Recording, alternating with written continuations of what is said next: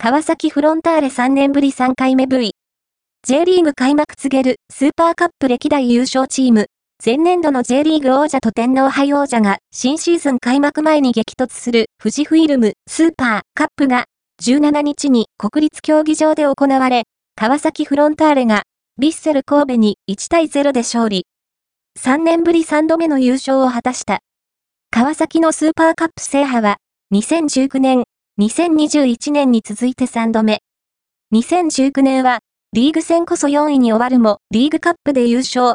2021年は、4度目の J1 制覇を、達成とスーパーカップを、弾みにタイトルを獲得しているだけに、今季の躍進にも期待がかかる。